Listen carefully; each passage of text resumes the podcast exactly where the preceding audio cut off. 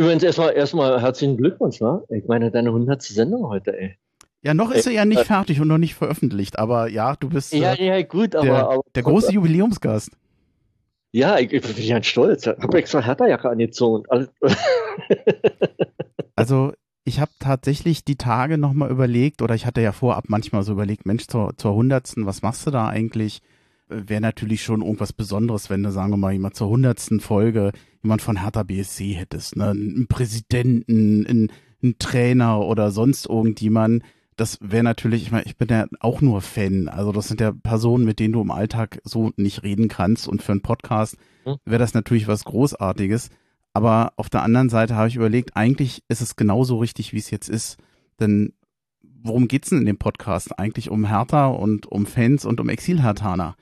Und genau das bist du. Ja. Also eigentlich, äh, Ja, aber trotz alledem ist es ja doch schon eine ganz schöne äh, große Leistung, finde ich mal, so ein Podcast 100 Sendungen zu machen. Und ähm, ich meine, das wird ja nicht die letzte sein. Du wirst ja da noch bestimmt noch weiter am Ball bleiben. Und ich finde das also fantastisch. Ja, Also nur mal jetzt so von, von, von uns jetzt gesagt, dass ich das halt wirklich, ich höre das schon seit Jahren und äh, bin richtig überrascht, dass ich jetzt in diesem Podcast auch irgendwo ein Mitglied bin. ja, danke. Also machst mich ja fast ein bisschen verlegen, aber ähm, was, was ich eigentlich, Deswegen machst du mich, dass, dass ich dabei sein darf. was, was ich eigentlich eben noch sagen wollte, ich glaube, der Podcast bleibt sich am meisten treu, indem er bei den Fans bleibt. Und das ist auch, Das ist auch natürlich- okay so. Schließt ja nicht aus, dass man auch mal mit jemand anderen reden kann. Du bist ja so gesehen auch ein ähm, ja, Vorbild irgendwo oder jemand, der, obwohl er so weit weg wohnt von Berlin, nie weder Berlin aus dem Herzen gelassen hat, noch Hertha BSC. Ist ja auch nicht selbstverständlich. Ist ja, hättest du dir auch nicht erträumen lassen, oder?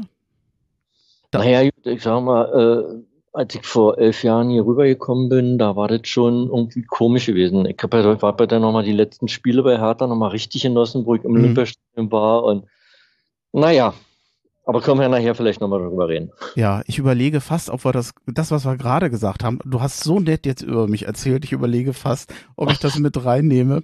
Äh, dann würde ich sagen, mach. Machst du sowieso mal im, im, im Vor Vorspann machst du so einen kleinen Smalltalk, was man davor gemacht hat. ja, wobei ich jetzt ein bisschen Gefahr laufe, dass es selbstverliebt wäre, das vorab zu nehmen. Es sei denn, du sagst, lass es drin. Das kannst du doch drin lassen. Das ist doch so, ist, so, ist doch halt deine hundertste Sendung. Okay, dann lass ich es drin. Danach schneide ich das Intro rein und dann können wir jetzt klar zum offiziellen Teil gleich kommen. Okay, bist fertig? Mhm. Ja, ja. Zugchef Bremchen und seine Crew begrüßen Sie herzlich an Bord des ICE 1892 Hanne Sobeck aus Berlin auf unserer Fahrt nach JWD. Liebe Hertha-Fans in nah und fern, macht es euch bequem und lasst euch überraschen, wohin die Reise heute geht. Und nun gute Unterhaltung mit dem Exil Hertha Podcast. Nächster Halt Berlin Olympiastadion. Ja, hallo Hertha-Fans in Berlin, in Brandenburg und weiter weg. Also, hallo Exilhatana, ich bin Bremchen und ich freue mich, euch zur Tata 100. Folge des Exilhatana Podcast begrüßen zu können. Genauso freue ich mich aber auch drüber, dass heute der Holger in Florida sitzt und mit mir verbunden ist und wir uns jetzt gleich wunderbar unterhalten können. Hallo Holger. Ja, hallo Bremchen und nochmal herzlichen Glückwunsch und ähm, auf weitere oder mehr als 100 Sendungen von dir. Weil, wie gesagt, man hört überall auf der Welt und man hört dich immer wieder gerne. Oh, da, oh, da geht ja runter wie Öl. Vielen Dank. Na, Wobei- ist wie ist. Keine falsche Bescheidenheit. Ja, wobei ich eigentlich jetzt, bevor ich gleich zu dir komme, äh, mich erstmal bedanken muss. Es gibt ein neues Intro beim Exilatana Podcast und da ich da für sowas überhaupt gar kein Händchen habe, hatte ich Hilfe, große Hilfe bekommen von Magnus und von Moritz und bei dem möchte ich mich vor allem bedanken. Ich weiß, Geschmäcker sind unterschiedlich. Vielleicht der eine oder andere sagt dann, naja, vorher hat mir besser gefallen. Kann natürlich sein, ist halt so. Gesch Geschmäcker sind unterschiedlich. Ich freue mich aber wahnsinnig. Ich hatte mir das alte Intro überhört. Das hatte ich ja selber irgendwann mal gemacht und bin denen also wirklich sehr dankbar, dass sie geholfen haben. Es ist erstaunlich, wie über wie viele Wochen und Monate man sich über 30 Sekunden Intro unterhalten kann. Also echt äh, unfassbar. Vielen Dank nochmal an beide. Hab's, hab's schon gehört, ist gut geworden. Ja, danke, danke, danke. Pass auf, dann lass uns gleich mal loslegen und einfach zu dir kommen. Du bist jetzt in Florida und äh, die Frage ist ja so ein bisschen, du, ja, wo bist du aufgewachsen und wie bist du dann irgendwann mal in die USA gekommen? Ja, also aufgewachsen bin ich in Neu Berlin-Neukölln, in der Kienitzer Straße und habe da halt direkt gegenüber vom Fußballplatz ähm, gewohnt und war natürlich wunderbar von Schule gekommen, Schulmappe in der Ecke, runter auf den Bolzplatz und dann haben wir da gekickt und habe halt selber Fußball gespielt bei VfB Neukölln, bin alle Jugendabteilungen da durchgegangen, habe immer erste Mannschaften gespielt Wobei ähm, ich sagen muss, falls mich jetzt irgendjemand als Holger Engel hört, damals hieß ich Holger Stasewski. Ich habe vor 27 Jahren den Namen meiner Frau angenommen und ähm, ja, und heiße jetzt halt so, wie ich aussehe. Nein, Schatz. ja, wo, wobei mein, meine Frage war eben ein bisschen voreilig mit, wie bist du in die USA gekommen? Fußball selber gespielt? Kommst aus Berlin? Wie kam denn der Kontakt zu Hertha? Ja, wie so immer, Vater, bin mit meinem Vater ins Olympiastadion und habe natürlich dann da auch die Spiele mitverfolgt teilweise. Wobei ich auch noch ein bisschen verrückter war, weil ich war so ein Autogrammjäger und bin halt wirklich immer, weil die Mannschaften sind ja immer eingeflogen über Tempelhof und da ich ja eine äh, halbe Stunde oder zehn Minuten von, vom Flughafen Tempelhof entfernt wohnte, bin ich immer hingefahren mit einem Viererbus und dann habe ich mir mal Autogramm geholt von den ganzen Spielern und war halt sehr verrückt. Und da anderen auch teilweise dann, da es ja früher im Olympiastadion war, dass sie sich nicht auf dem Spielfeld warm gemacht haben, sondern außerhalb des Stadions. Da gab es einen Tunnel und da kamen die raus und ich wusste, wo das war. Und dann sind wir da auch immer hingelaufen. Und manchmal hat man da dann auch noch ein, ein Autogramm gekriegt. Da war dann noch nicht so mit den Selfies, was ja jetzt der Fall ist. Mhm man jetzt nur, jetzt macht man ja nur noch Selfies, macht man ja weniger Autogramme. Aber damals war es halt so, da hast du Autogramme gesammelt. Wo wusst, wie wusstest du denn immer, wann die Tempelhofe ankommen? War das, Internet gab es ja. ja. noch nicht und ich war doch einfach nee. auf gut Glück dahin oder wie hast du das gemacht? Nee, es stand immer am Freitag in der Zeitung, in der BZ. Ach da so. stand ein ganz kleiner Artikel, wo dann stand, die Mannschaft kommt, Flughafen Tempelhof dann und dann an. Dann Ach, wie cool. Mal hingefahren. Hm, waren denn da viele oder eher wenig? Oder warst du der Einzige? Äh, nee, nee, doch, da waren schon ziemlich viele. Weil kommt natürlich auch auf die Mannschaften dann an. Bei Bayern waren es dann noch mehr. Aber ähm, bei den normal oder bei Gladbach damals, weil, weil Gladbach war ja auch eine Spitzenmannschaft, damals wie heute. Aber ähm, im Großen und Ganzen waren halt immer doch eine ganze Menge Leute da. Hast du die Autogramme noch? Ja, die habe ich irgendwo, irgendwo auch noch, aber ich kann dir jetzt nicht mehr sagen, wo sie sind. Die sind in irgendeiner Kiste gelandet und die sind auch noch da. Aber äh, wo ich sie jetzt genau habe, kann ich dir nicht sagen. mhm. Ja. Aber es war immer eine aufregende Zeit, vor allen Dingen, wenn man dann immer gegenüber von denen gestanden hat. Und dann waren ja auch immer diese netten Hallenturniere mhm. in Berlin noch damals. Und da habe ich dann auch als einziges Mal ein Autogramm von Gerd Müller erhalten. Wow. Den ich sonst nie gekriegt habe, aber da habe ich ein Autogramm von ihm erhalten. Mhm. Wobei ich noch eine kleine Story sagen kann. Wir waren dieses Jahr in Fort Lauderdale und er hatte ja damals das Restaurant hier in Fort Lauderdale. Ja. Und da ist ja so viel History in diesem Restaurant, ist wirklich sehenswert. Unter anderem steht da auch der goldene Schuh von Gerd Müller. Und den habe ich in, die Hand, in der Hand gehabt. Cool. War ein toller Moment. Ich sehe schon beide, wir sind zwar beide Hertha-Fans, aber Gerd Müller, das war schon jemand, der war über, vereinsübergreifend schon ein Idol für alle, ne? Ja, klar. Also überhaupt so Gerd Müller, Franz Beckenbauer, Uwe Seeler. Ich denke mal, das sind ähm, Ikonen und die hat wahrscheinlich jeder, der Fußball liebt, liebt die, die drei auch. Jetzt, ähm, also ich sag mal, wir sind ja beide deutlich volljährig. Also du hast ja noch die Zeit mitbekommen, vor allem in den 70ern, wo Hertha ein Spitzenteam war in der Bundesliga. Und das hat sich dann nach 1980 ja doch deutlich, deutlich gewandelt. Das hieß zweite Bundesliga, das hieß Oberliga bist du trotzdem noch hingegangen oder nur noch gelegentlich oder ist es dann so ein bisschen abgeebbt bei dir, so wie es ja dann auch bei mir eher war? Ja, also ich muss sagen, also äh, wo so Oberliga gespielt haben, hat es schon abgeebbt. Da ist man vielleicht mal, wenn, wenn sie in Tasmania gespielt haben oder so, ich glaube, in Tasmania haben sie öfters gespielt im Neuköllner Stadion. Da ist man dann vielleicht mal hingegangen. Aber ansonsten war man nicht mehr so bei den Hertha-Spielen. Und da ist wahrscheinlich auch viel ähm, Hertha-Fans weggebrochen, denke ja. ich mal. Äh, wo mein Sohn ja, der war ja auch dann in der Zeit geboren und so, und wo er dann neun, zehn war, da war er noch Bayern-Fan und dann habe ich ihn aber umgepolt und äh, dann ist er Hertha-Fan geworden, als dann, äh, wie gesagt, wir das erste Mal war, vielleicht war, kann man das auch gleich erwähnen, mein Lieblingsspiel im Prinzip äh, gegen Kaiserslautern hm. war äh, in der zweiten Liga, was ja auch schon oft, oft bei dir immer vorkommt, wo dann das Stadion ausverkauft war, war Live-Übertragung in DSF damals gewesen und trotzdem war das Stadion ausverkauft und wie die Ränge Stück für Stück aufgingen und ähm, Stück für Stück kamen immer mehr Zuschauer und auf einmal war es voll, war schon ergreifend gewesen. Und das war halt auch so das erste Spiel mit meinem Sohn, wo ich mit ihm da war und äh, seitdem ist er halt auch Hertha-Fan. Mhm. Ja, auch hier noch. Ja, er ist ja auch hier in, in den Staaten und äh, ist auch noch Hertha-Fan. Ich glaube, gerade die, die heute jünger sind und die dieses Spiel 1997 nicht miterleben konnten, um überhaupt zu verstehen, warum das so was Besonderes war, der muss wissen, dass Hertha quasi oder faktisch zwischen 1980 und 1997 ja eigentlich nicht mehr stattgefunden hat. Man ist zwar auch mal in die erste Liga aufgestiegen, aber dann gleich wieder abgestiegen. Man war in der Oberliga. Hertha war nicht mehr existent und wer zu Hertha ging, der ging in ein, vor allem in ein leeres Olympiastadion mit drei, vier, fünf, sechs, ja. sieben, achttausend Zuschauern. Und äh, heute beschwert man sich manchmal, mein Gott, wie leer ist das Stadion, wenn 40.000 da sind. Aber drei oder 4.000 verlieren sich da noch mehr drin. Also es war, war auch nicht schön, die Zeit, muss ich sagen. War eine harte Zeit. Wenn man damals noch zu Hertha gegangen ist, war das eine harte Zeit teilweise. Ja. Wo ich mit meinem Vater gegangen bin, also meine Anfänge, da war das Stadion ja auch immer voll. Ich kann mich noch erinnern, das ähm, meistbesuchte Spiel gegen 1. FC Köln, da war ich auch da. Oh. Mal, da haben wir im, ähm, im Unterring an der Bande gestanden von meinem Vater und er hat seine Hände weggehalten, dass wir nicht erdrückt wurden. Und also das war, kann ich mich auch noch leichte Züge dran erinnern, wie das Spiel so war.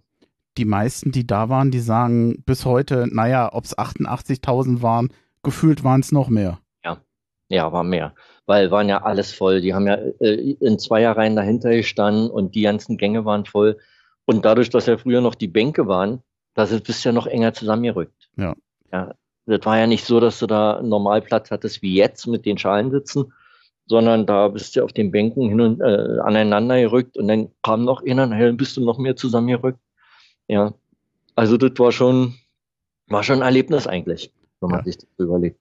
Wenn es ein Lieblingsspiel gibt, gibt es manchmal auch ein Horrorspiel oder ein Spiel, wo du sagst, da denke ich nicht mehr gerne dran. Wenn es eins gibt. Ja. Du musst dir aber auch keins ja aus den Rippen leiern, wenn's. Nee, nee, wahrscheinlich immer noch, äh, so wie bei allen Düsseldorf-Spiel, das Relegationsspiel. Ja, mit hm. diesem Skandal da während des Spiels und so. Ich kann immer noch nicht verstehen, dass dieses Spiel weitergelaufen ist, nachdem der Elfmeterpunkt rausgerissen wurde und äh, die Zuschauer den plötzlich normalerweise hätte das nicht wieder angepfiffen werden dürfen. Weil ich möchte nicht wissen, wenn Hertha da wirklich nur das 2-2 geschossen hätte, was dann passiert wäre die Zuschauer am Rand gestanden und dann tralala. Oh, weia. Ja, das, glaube, die Bezeichnung positiver Geschichte. Plattsturm ist, glaube ich, ein Wortungetüm, eine Wortkünstlichkeit, die sagt man sonst im normalen Leben auch nicht. Ja, also das, das versteht kein Mensch, das wird doch keiner mehr verstehen. Ja. ja da passiert das ja. Aber der DFB ist halt da sowieso, sage ich mal, nicht so härterfreundlich immer. Schon immer gewesen, finde ich. Und ähm, deshalb ähm, brauchen wir uns darüber eigentlich auch nicht wundern. ich war eben ein bisschen voreilig mit meiner Frage. Ich hatte eben schon gesagt, wie bist du in die USA gekommen, aber eigentlich wäre jetzt der bessere Zeitpunkt, das zu fragen. Jetzt bist du in Berlin aufgewachsen, Hertha-Fan und dann der große Schritt, irgendwann in die USA zu gehen. Wa warum? Was, was hat dich so fasziniert? Denn du hast das ja auch recht spät gemacht, also sagen wir mal schon als U50. Oh ja, ja, ich war U50 war ich. Also war vor elf Jahren und ähm, wir sind sowieso, also meine, meine Frau, ihre Schwester ist schon vor uns ausgewandert nach LA und wir haben dann halt immer unsere Urlaube hier verbracht. Und dann ist er irgendwann nach Florida gezogen und dann haben wir halt die Urlaube hier in Florida verbracht. Und äh, Florida fanden wir noch schöner wie Kalifornien. Und dann ist halt mein Sohn drei Jahre vor mir hier rübergekommen, hat dann hier eine Freundin gefunden, hat geheiratet. Und dann habe ich irgendwann in Berlin meine äh, Selbstständigkeit aufgegeben und habe gesagt, okay, ich kann das hier auch machen. Und dann haben wir uns hier ein Frühstücksrestaurant, ähm, sind wir mit einem E2-Visum hier rübergekommen und haben dann halt hier ein Restaurant aufgemacht. Und zuerst war es ein Frühstücksrestaurant und dann haben wir uns ein halbes Jahr später ein neues Restaurant geholt und wo wir jetzt The Taste of Berlin haben. Und äh, mit deutsches Restaurant und die Leute lieben uns und wir sind, wir sind auch sehr glücklich hier und fühlen uns sehr wohl. Ja, also, also ich habe, habt ihr das auch schon mal gesagt? Also ich fand das unheimlich mutig. Ich bin ja jetzt in einem ähnlichen Alter, wie du damals warst. Und so einen großen Schritt zu machen, ich weiß nicht, ob ich mich das trauen würde. Jetzt lebe ich auch alleine, habe da jetzt keinen Sohn. Ich meine, verstehe, dass das dann der, der Schritt ein bisschen einfacher fällt, aber äh, man muss ganz schön Mut aufbringen, da nochmal den neu anzufangen eigentlich, also auch beruflicher wieder neu anzufangen. Ja, im Prinzip schon. Aber irgendwo haben wir uns gedacht, äh, wir haben nicht viel zu verlieren. Unsere Familie ist eigentlich hier drüben. Meine, meine Familie ist alles noch in Berlin. Aber von meiner Frau die Familie ist hier, mein Sohn war hier. Und äh, das war eigentlich wichtig. Und ähm, irgendwo hab ich, haben wir uns gesagt, also was ich in Berlin machen kann, das kann ich hier schon lange machen. Und wir haben uns einfach dann zusammengepackt, unsere Sachen in Container gepackt, rübergeschifft, ein Visum beantragt und dann haben wir den Schritt gewagt. Und ich habe ihn bereut, muss ich also ganz ehrlich sagen. Also wir haben hier ein wunderbares Leben. Lebensstandard ist schon durch die Wetterumstände viel besser, sag ich mal. Wenn du drei, äh, acht bis neun Monate über 30 Grad hast und äh, ich sage mal, anfängst rumzujammern, wenn es bloß 20 Grad sind und dir dann schon Jacken überziehen musst, weil dir zu kalt ist, da kannst du schon sehen, dass es einem hier ganz gut gefällt. Ja. ja. Jetzt. Und man darf auch nicht vergessen, äh, die, meine, ich spiele auch Golf noch nebenbei, was ganze Jahr über machen kannst. Und ähm, der Strand ist in der, in der Nähe. Wir haben eine Stunde zum Strand und dann bist du am Golf von Mexiko und äh, es ist wunderschön. Mhm. Also kann man nur, ich kann nur sagen, ich habe alle richtig gemacht. Ich meine, ich bin jetzt nicht naiv. Mir ist klar, dass ich nicht in zwei, drei Minuten mit dir besprechen kann, was die größten Unterschiede zwischen Deutschland und den USA sind. Ich glaube, da könnte man wahrscheinlich ganze, die, eine ganze Serie von Folgen drüber machen. Ich kann das natürlich immer nur einen Tick ankratzen. Letztens der Lukas, der hatte ja schon ein bisschen erzählt, was für ihn so ungewohnt war. Also die, was waren das? Die Klimaanlagen, die so unheimlich kalt sind, dass so wahnsinnig viel mit dem Auto gefahren wird und recht wenig gelaufen wird oder dass man schon fast auffällt, wenn man mal läuft. Gab es darüber ja. hinaus noch Sachen, die für dich komisch waren da drüben oder gewöhnungsbedürftig oder auch gut und schön? Also wie gesagt, mit den Klimaanlagen, das ist schon teilweise in den öffentlichen Gebäuden sehr heftig. Da hat er, hat er vollkommen recht gehabt. Äh, aber wenn du jetzt so wie wir jetzt selber wohnst, dann machst du dir halt deine Temperaturen sowieso, so wie du das brauchst. Und ähm, Autofahren ist ein Muss hier. Du kannst wirklich äh, wenig laufen. Und als wir damals rübergekommen sind, da haben wir, sind wir mit meinem Enkelsohn, wollten wir spazieren gehen, weil der kam nie aus der Wohnung raus. Wir dachten, das gibt's doch nicht. Du musst an die frische Luft. Und wir runtergegangen mit ihm, haben so ein kleines Auto mit dir. Ja, wir waren in zehn Minuten wieder oben, weil du hast es nicht ausgehalten. Und da habe ich dann verstanden, okay, du fällst als, als, als Fußgänger, fällst du auf hier in diesem Land. Ja, also es ist halt so. Du, du läufst nicht, du fährst nur, bist immer mobil, du fährst sogar auf der anderen Straßenseite rüber, wenn du irgendwas kaufen musst oder sonst irgendwas wenn du an der Mall bist, dann fährst du von, von der einen Seite zur anderen Seite, wenn du weißt, du musst da wieder raus und weil du halt dich nicht so lange draußen aufhalten willst oder weil es halt zu warm ist. Ja. Ganz einfach. Dann frage ich nochmal umgekehrt. Gibt es denn was, was du vermisst aus Deutschland oder aus Berlin, neben Hertha jetzt mal? Also neben Hertha vermisse ich nichts. Mhm. Nicht, nicht mal deutsches Brot, ich sage immer deutsches Brot, weil die meisten immer sagen, ja, Brot ist ein bisschen schwierig hier. Ja, nun äh, muss man das, ähm, vielleicht anders sehen, weil ich habe ein deutsches Restaurant, ich mhm. habe deutsche Brötchen bei mir, ich habe, kriege die Rohlinge aus Deutschland geliefert, habe die deutschen Brötchen, habe mein Frühstücksbrötchen hier ganz normal und habe Schnitzel habe ich ja alles. Ich habe ja das, was man in Deutschland haben will, habe ich ja. Mhm. Vom, vom kulinarischen her. Ja, und ähm, das Einzige, was man vielleicht kulinarisch noch vermisst, ist das jugoslawische Essen, also jetzt kroatische und den Döner. vielleicht sind, ja, wir waren letzte, letztes Jahr waren wir in, in, Berlin, der erste Weg ging zum Döner. Weil man, man vermisst es. Ja, damit dieser, hatte ich jetzt nicht gerechnet, deshalb muss ich lachen.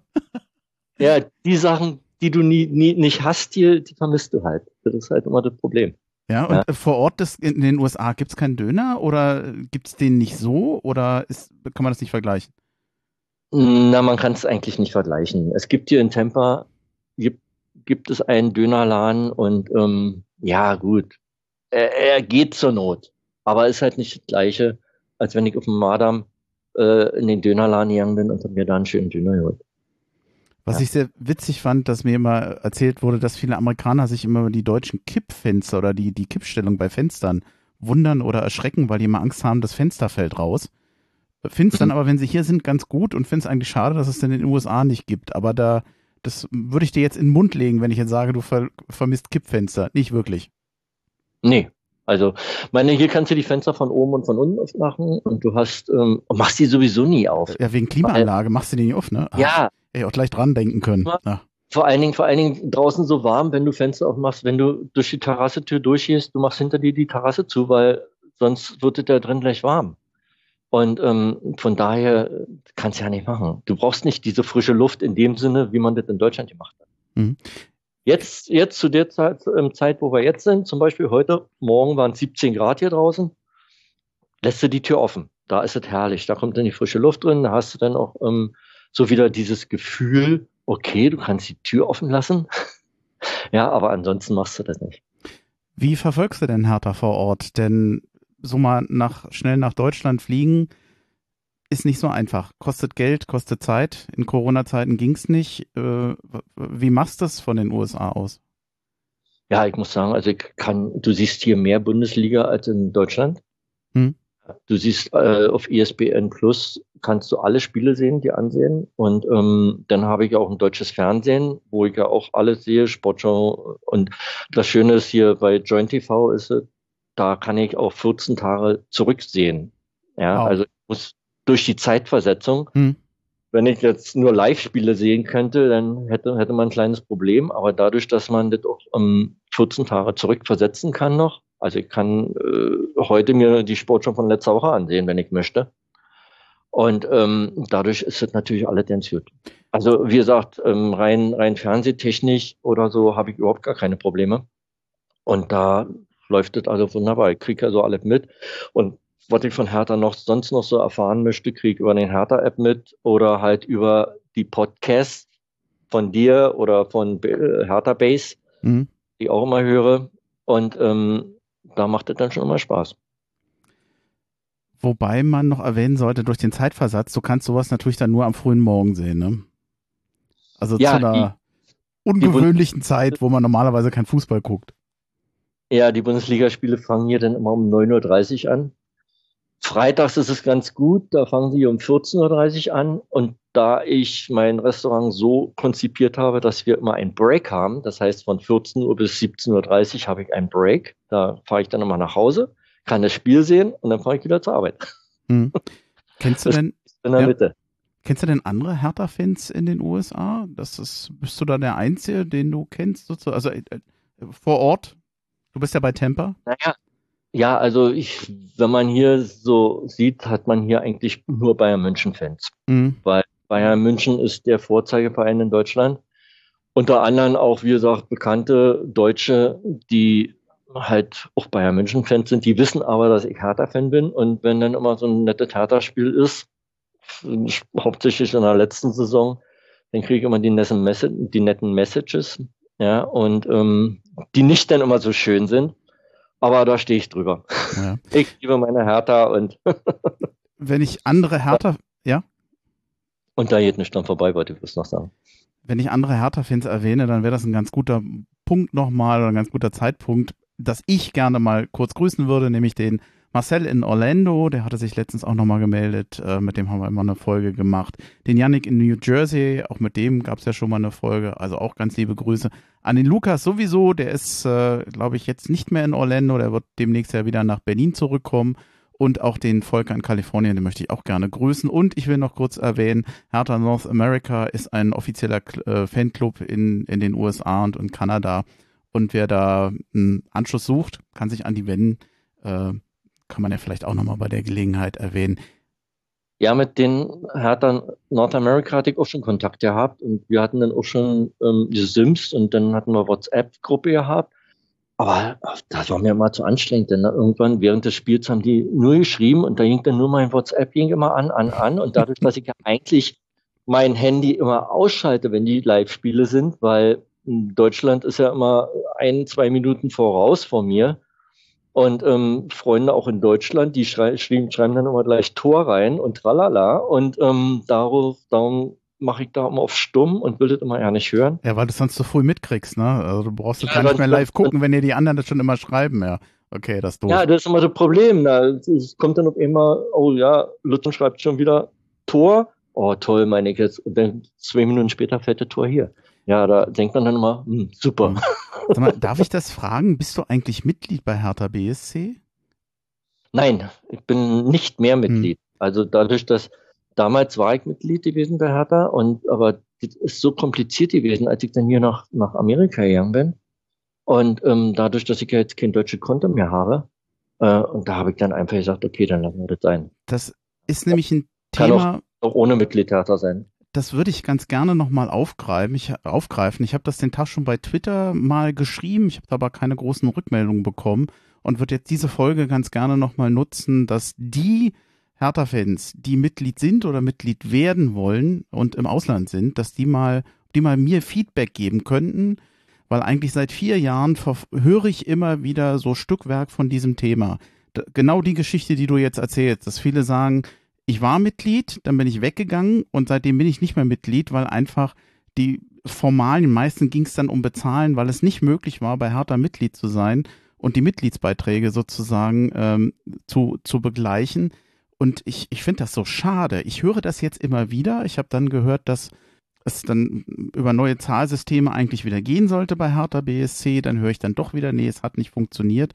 Und toll wäre, falls jemand das in letzter Zeit mal probiert hat und positive Erfahrungen gemacht hat oder negative, falls die sich mal melden könnten, damit man mal mitkriegt, stimmt das jetzt eigentlich? Ist das immer noch so ein Problem? Oder äh, hat sich das inzwischen verbessert? Denn eigentlich ist es ja schade. Also ich verm vermute mal FC Bayern München, die werden in der ganzen Welt Mitglieder haben und die können das ja auch. Warum kann Hertha das dann nicht? Nur ich weiß eben zu wenig, wo, wie, wo die konkreten Probleme liegen und ob sie auch aktuell noch bestehen. Ja, ob sie aktuell bestehen, weiß ich leider auch nicht. Aber auch wenn ich jetzt Mitglied werde, dadurch, dass ja die Mitgliederversammlungen sowieso nicht online gestellt werden, beziehungsweise dass ich da ähm, mehr oder weniger ausgeschlossen bin, wenn sie die jetzt alle online ähm, übertragen würden, wenn ich dabei sein könnte mhm. online, mhm. dann wäre das ja auch nochmal ein Anreiz mehr. Ja, ich meine, Hertha stand ja irgendwie, dass sie das irgendwann jetzt machen wollen. Und bei Corona haben sie es ja gemacht dass sie die ähm, online äh, online geschaltet haben. Aber ähm, im Augenblick wohl sind sie noch dabei, da rauszutüfteln, habe ich gehört. Ja. Na, es gab mal einen Entwurf, die Satzung zu ändern, weil das eine Voraussetzung gewesen wäre. Das ist dann aber zurückgezogen worden und seitdem äh, ist diese Satzungsänderung meines Erachtens aber nicht wieder nochmal vorgeschlagen worden. Ich habe mir leider fehlt mir der letzte Stand, wie es da jetzt weiterging, weil allein das, was du sagst, dass es ja eigentlich schade ist, auf, äh, nicht mehr Mitglied zu sein, weil es nicht formal nicht geht und auch weil der Anreiz fehlt, weil man ja gar nichts tun kann aus der Ferne, ja. ist eigentlich schade. Eigentlich, ich, ich würde jetzt mal unterstellen, eigentlich will Hertha woanders hin, aber die Realität ist auch wieder eine andere. Eigentlich ist es schade. Ist auch, ist auch ein Problem. Meine Frau, die hat ja auch öfters mal ähm, Sachen bestellt bei Hertha. Und ähm, es war aber teilweise wirklich problematisch, die Sachen dann hierher zu kriegen, hm. weil ähm, die, die Versandkosten und alle, das wurde, wurde dann immer teurer und dann waren halt die Jacken doppelt so teuer im Prinzip oder die, die, die T-Shirts doppelt so teuer wie das eigentliche Produkt gewesen. Und da hat man dann auch sein, das sein lassen, ja. Man deckt Aha. sich dann halt immer ein, wenn man denn mal nach Berlin kommt, dann deckt man sich halt ein mit irgendwelchen Sachen. Wobei, da kann ich, ähm, da weiß ich gar nicht, ob der Hertha dran schuld ist, weil es tatsächlich so ist, wenn du mal teilweise Versand in die Schweiz, in die USA, nach Japan oder so machst, die sind einfach echt teuer. Und äh, ja, ja, äh, ja, ich, da kann Hertha ich, natürlich ich, wenig dran ändern, dass grundsätzlich der Versand so teuer ist. Das liegt ja nicht an, an Hertha, sondern einfach wirklich an den tatsächlichen Versandkosten, die da entstehen. Äh, ich glaube, sonst würde Hertha das gerne ändern, aber die wollen es natürlich jetzt auch, ja, die geben es natürlich weiter an den Käufer. Ja, natürlich. Ich meine, äh, ist halt so, dass die Versandkosten dann halt auch sehr, sehr, sehr teuer sind. Hm. Ja, ist ja okay. Wie gesagt, also ähm, wenn Freunde kommen, bringen sie mir manchmal Jersey mit und wenn andere kommen oder ich fahre, bin letztes Jahr nach Berlin gefahren und habe mich ja dann auch eingekleidet, habe ja dann mehrere Sachen gleich geholt und habe den Fanshop leer gekauft und dann war auch gut. ich habe uns noch ein Stichwort gemacht, nochmal zu Hani Mukta. Ich habe dich aber vorab nicht gefragt, ob du den überhaupt beobachtet hast in, in den USA. Wir hat, ich hatte es letztens schon mal mit dem Lukas angesprochen. Wir waren uns nicht so sicher, ob das eine Verstärkung für Hertha BSC sein könnte, weil wir der Meinung waren, dass einfach die Major ähm, League Soccer ein anderes Niveau hat als die Bundesliga. Ähm, hättest, hättest du eine Meinung dazu? Oder bringe ja, ich dich also, jetzt in die Verlegenheit durch die Frage? Nee, Verlegenheit nicht. Also, also ich, ich denke, dass, Nett. Ne, ich denke schon, dass die Liga also schon ein bisschen schwächer ist wie die Bundesliga im, im Allgemeinen. Ich sage mal, hier gibt es auch Spiele, die sind fantastisch, wo du sagst, oh Mann, toll. Aber im Großen und Ganzen denke ich mal, dass das doch ein bisschen eine andere Liga ist. Und ich glaube, äh, so wie das auch Lars hieß er, ja, mit dem Lukas. Lukas. Lukas. Äh, Lukas, der hatte doch, glaube ich, ganz gut formuliert, dass ähm, wenn er, sag ich mal, für eine kleine Ablösetheater kommt, ist er ein guter Ergänzungsspieler. Aber hier hat er seinen Star, hier ist er ein Star und den sollte er auch beibehalten. Und deshalb würde ich denken, dass er sich hier wahrscheinlich auch besser ähm, und wohler fühlt, als wenn er nach Berlin kommen würde und einer von vielen ist. Hm. Ja. Und vor allen Dingen, weil er, weil er hier auch, glaube ich, viel mehr ähm, sein Potenzial schöpfen kann, weil in Deutschland wird er dreimal was auf die Socken kriegen, was er hier nicht so doll kriegt. Und dann überlegt er sich beim vierten Mal vielleicht auch, auch ob er das Dribbling macht, ja. Und dann nimmt er sich dann seine Stärke. Ja, ich, ich fürchte auch, dass äh, Hertha das wahrscheinlich alleine schon aus ähm, Gründen der Ablöse wahrscheinlich nachher gar nicht machen wird. Die werden eine Ablöse verlangen und im Moment Hertha muss sparen, auf Teufel komm raus. Und oh, ja. äh, das, da, dann sehe ich das auch nicht, denn der wird wahrscheinlich dann auch noch andere Leute finden oder andere Vereine, die sagen, ja, Ablöse bezahlen wir. Also vielleicht ist das auch ein Grund, dass es nachher von ihm aus gar nicht funktionieren wird. Es wird am Geld scheitern wahrscheinlich. Dieser, die Folge heute, die ist in mehrfacher Hinsicht ja immer mit einem Blick in die USA. Einmal wegen dir natürlich sowieso, aber es gibt noch andere Themen und immer wieder finden wir uns in den USA wieder. Den, das nächste Thema, wo wir in Miami eigentlich sind, ist der mutmaßlich neue Investor von Hertha BSC, der, wenn ich es richtig verstanden habe, 777 Partners heißt. Und ja. die sitzen in Miami, haben heute schon Anteile an Fußballclubs, gelten als sehr erfahren im Fußballgeschäft, eine, eine andere Nummer als Lars Windhorst. Da fragt man jetzt den, den Gründer da, dass der, den Gründer und CEO, Josh Wanda heißt er, dann ähm, wir sagen die, naja, also Traditionen und Identitäten der Vereine, die wollen wir nicht verändern. Jetzt mal so von dir aus, was, was hältst du davon? Glaubst du, das ist eine gute Idee? Vor allem sind die also, besser als Last Windhorst? Ich denke, alles ist besser wie Last Windhorst. Schön. ja, also ich meine, da brauchen wir nicht drüber reden. Aber ich denke mal auch, dass wenn 777 wird sich nicht so in den Vordergrund spielen wollen. Ich meine, mhm. die sind ja mehreren Vereinen auf der ganzen Welt, die sind in Brasilien, die sind in Australien, haben sie einen Club Melbourne Victory aus der dritten Liga oder in Brasilien haben sie einen, dritten, einen, Drittli nee, einen Zweitligisten. Die wollen die Vereine, alte Traditionvereine wieder hochbringen und wollen dabei unterstützen, aber wollen nicht in den Vordergrund treten. Und ähm, ich habe rausbekommen, dass halt ein Deutscher, der Fußballdirektor ähm, geworden ist, der Johannes Spohr, der war vorher bei Hoffenheim, HSV und bei Leipzig. Und der ist jetzt da der Fußballdirektor und für global, so wie sie das nennen, weil sind ja auch global, sind ja überall auf der Welt. Und von daher denke ich mal, ist das vielleicht ein ganz gutes Ding, wenn Hertha sich da ähm, mit, denen zusammentut. Und außerdem habe ich auch gehört, dass die nicht wohl die Einzelanteilnehmer sein sollen, die sollen wohl sich dann irgendwie splitten wollen. Ja, die haben ja auch mehrere Sachen. Die haben ja auch eine Fluggesellschaft, glaube ich, oder so, die 777. Und dadurch ähm, werden die sich vielleicht auch ein bisschen splitten und werden Härte auf mehreren Ebenen denn helfen können, vielleicht als Sponsor oder sonst irgendwas. Hm. Okay, das, das weiß ich jetzt nicht. Und natürlich kommt noch Geld rein. Also von daher ich, da habe ich auch sehr viel Vertrauen in den Bobic und in den äh, äh Präsidenten, dass die das gut in der Reihe kriegen. Und die werden bestimmt richtig auschecken nach den Erfahrungen, die sie jetzt mit Lars Winters gemacht haben. Es wäre komisch, wenn sie es nicht täten. Aber sie waren ja schon vor Ort und ich habe den Eindruck, ja. dass Hertha BSC ähm, also da kein Veto einlegen wird. Sie könnten ja eh selber es nicht bezahlen, aber ich glaube, das, das geht in die richtige Richtung, in die richtige Richtung. Auch ich habe eigentlich die Hoffnung, dass man mit dem neuen Investor vor allem eins schafft, nämlich mehr Ruhe im Umfeld des Vereins. Das war ja zuletzt unter Lars Windhorst vorn und hinten nicht mehr möglich von dieser komischen Beauftragung da dieser israelischen Firma. Äh, das ist sowieso, ist doch sowieso. Das also, war ja sowieso daneben. Ja. Äh, und äh, vielleicht. Weil, dass, dass, dass, dieser Mann gedacht hat, dass sie dir heimbleiben kann. Ich meine, äh, sowas kommt doch, irgendwann kommt sowas doch immer raus.